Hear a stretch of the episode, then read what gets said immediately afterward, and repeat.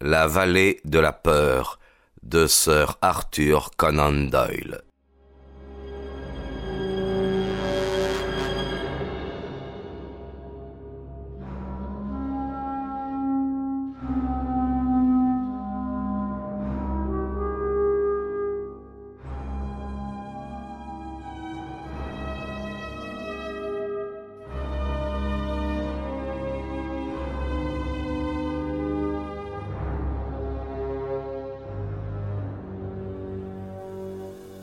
L'exécution venait d'avoir lieu.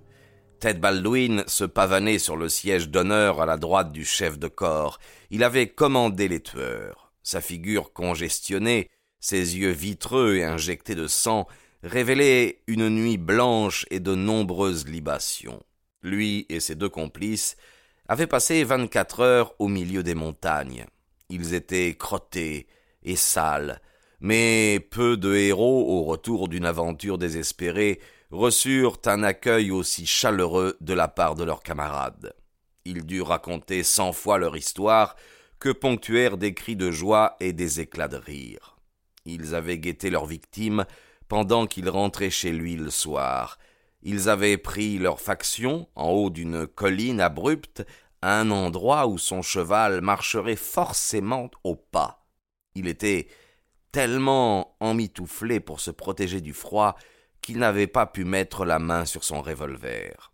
Ils l'avaient tiré à bas de son cheval, et ils avaient déchargé leurs armes sur lui.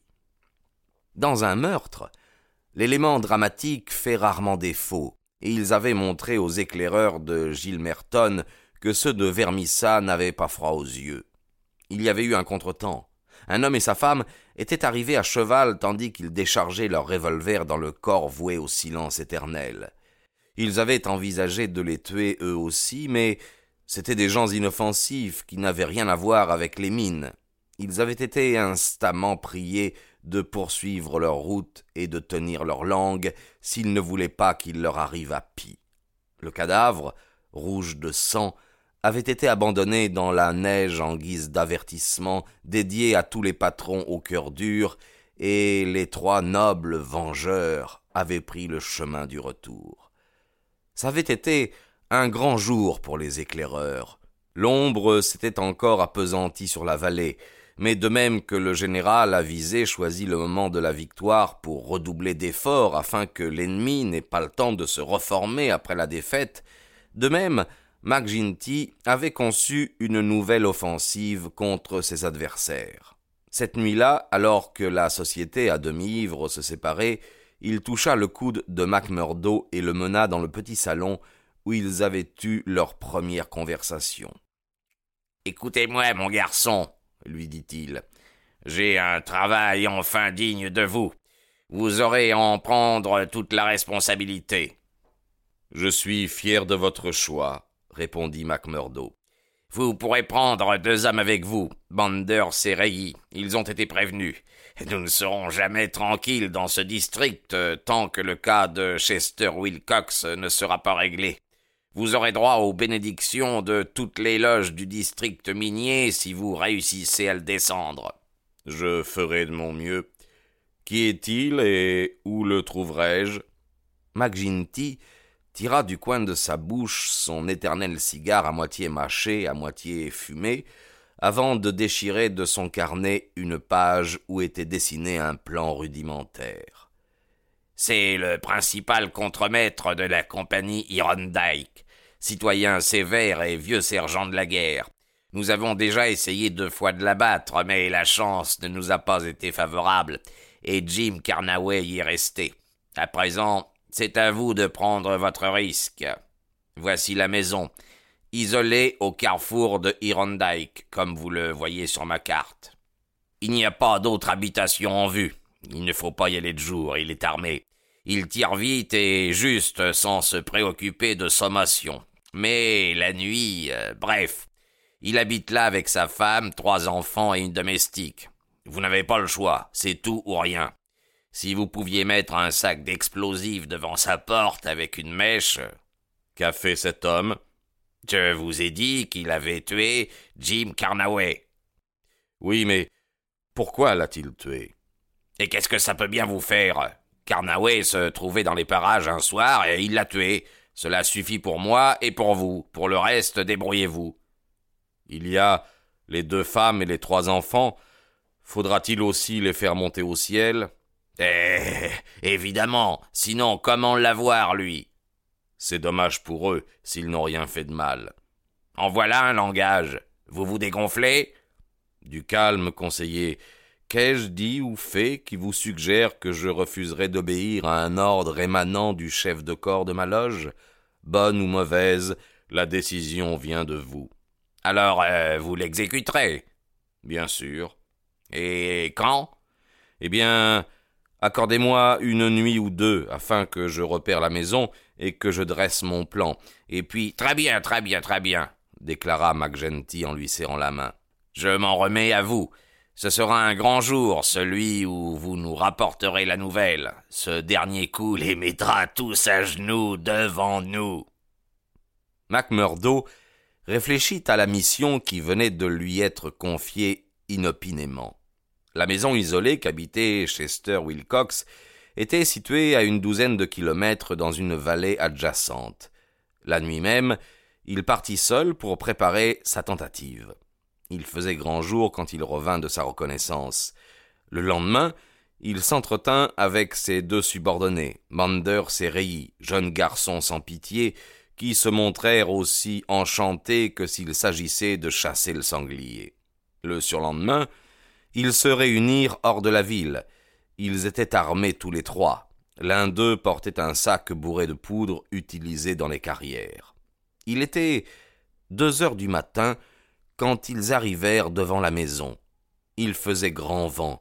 Les nuages glissaient rapidement sous une lune qui en était à son troisième quartier. Ils avaient été prévenus d'avoir à se méfier des chiens de garde. Aussi avancèrent-ils prudemment, revolver au poing. Mais il n'y eut d'autre bruit que le gémissement du vent et le bruissement des branches. Macmurdo colla l'oreille contre la porte. Personne ne bougeait à l'intérieur. Alors, il cala le sac de poudre, le troua avec son couteau et y attacha la mèche.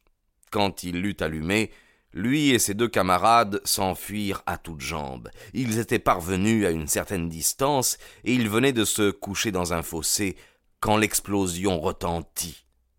Un sourd grondement précéda l'effondrement de la maison.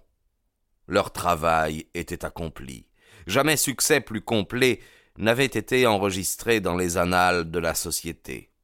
Hélas, la minutie des préparatifs, la finesse de la conception et la hardiesse dans l'exécution se révélèrent inutiles. Se doutant qu'il était promis à l'anéantissement, Chester Wilcox avait déménagé la veille et il avait emmené sa famille dans un lieu plus sûr et moins connu que gardait la police. L'explosion n'avait soufflé qu'une maison vide, et le vieux sergent continuait d'inculquer la discipline aux mineurs de Hirondike. Laissez-le-moi, dit Macmurdo. Je m'en charge. Je jure que je l'aurai, même si je dois attendre mon heure pendant une année. Une motion de remerciement et de confiance fut votée par la loge à l'unanimité, et l'affaire fut mise en sommeil. Quand, quelques semaines plus tard, les journaux annoncèrent que Wilcox avait affronté des coups de feu dans une embuscade, tout le monde comprit que Macmurdo tenait à achever le travail commencé.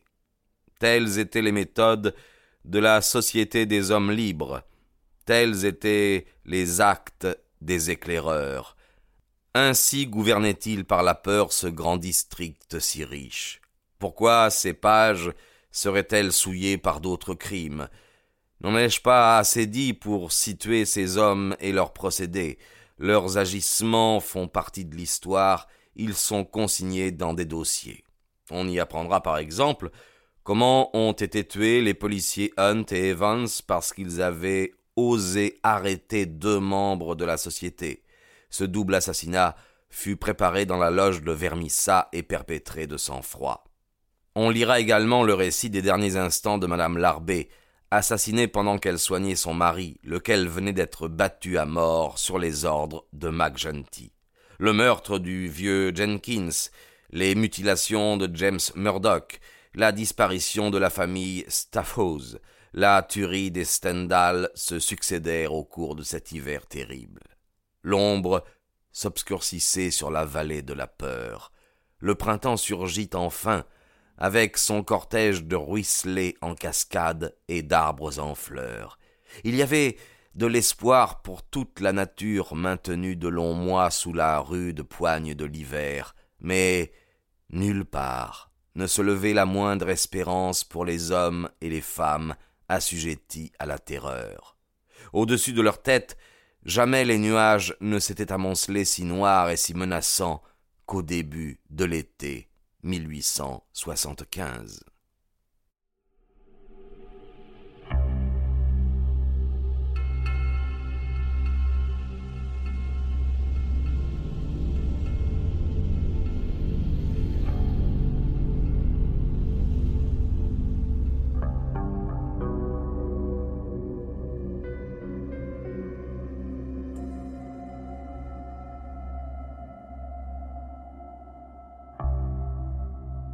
Chapitre 6 Danger C'était l'apogée du règne de la terreur.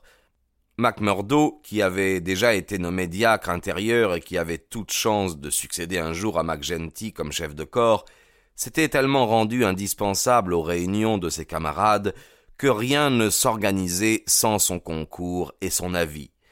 Mais plus sa popularité gagnait chez les hommes libres, plus significatifs étaient les regards qu'il affrontait dans les rues de Vermissa.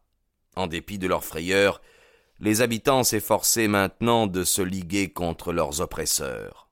La loge avait appris que des réunions secrètes se tenaient dans les bureaux du Hérald et que des armes à feu avaient été distribuées aux tenants de la loi. Mais MacGenty et ces hommes ne prêtaient qu'une oreille euh, distraite à de telles rumeurs. Ils étaient nombreux, résolus, bien armés. Leurs adversaires étaient dispersés, sans influence. Tous leurs efforts se solderaient comme par le passé par des parlottes sans effet. C'était du moins l'avis de MacGenty, de MacMurdo et de tous les esprits forts. Un samedi soir de mai, la loge se réunissait toujours le samedi soir. Macmurdo allait sortir de chez lui pour assister à l'assemblée quand Maurice, le faible de l'ordre, survint. Il avait le front soucieux, les yeux hagards. Puis-je vous parler en toute liberté, monsieur Macmurdo? demanda-t-il. Bien sûr. Je n'oublie pas que je vous ai vidé mon cœur l'autre jour, et que vous n'en avez rien dit, même au chef de corps qui était venu vous interroger sur notre entretien. Puisque vous vous étiez confié à moi, que pouvais-je faire d'autre? D'ailleurs, mon silence ne signifiait nullement une approbation. Je le sais, mais vous êtes le seul à qui je puisse m'adresser en toute sécurité. J'ai un secret ici. Il posa une main sur sa poitrine. Un secret qui me ronge le cœur, J'aurais voulu qu'il tombe entre les mains de n'importe qui, mais pas entre les miennes. Si je le révèle, un meurtre s'ensuivra, j'en suis certain. Si je ne le révèle pas, il peut sonner notre glas à tous. Que Dieu m'aide, je n'en peux plus. Macmurdo regarda attentivement son interlocuteur. Maurice tremblait de tous ses membres. Il lui versa du whisky dans un verre et lui tendit. Voilà le remède pour des gens comme vous, dit-il. Maintenant, dites-moi ce qui vous chiffonne. Maurice vida son verre, la couleur revint sur ses joues. Je peux vous le dire d'une phrase.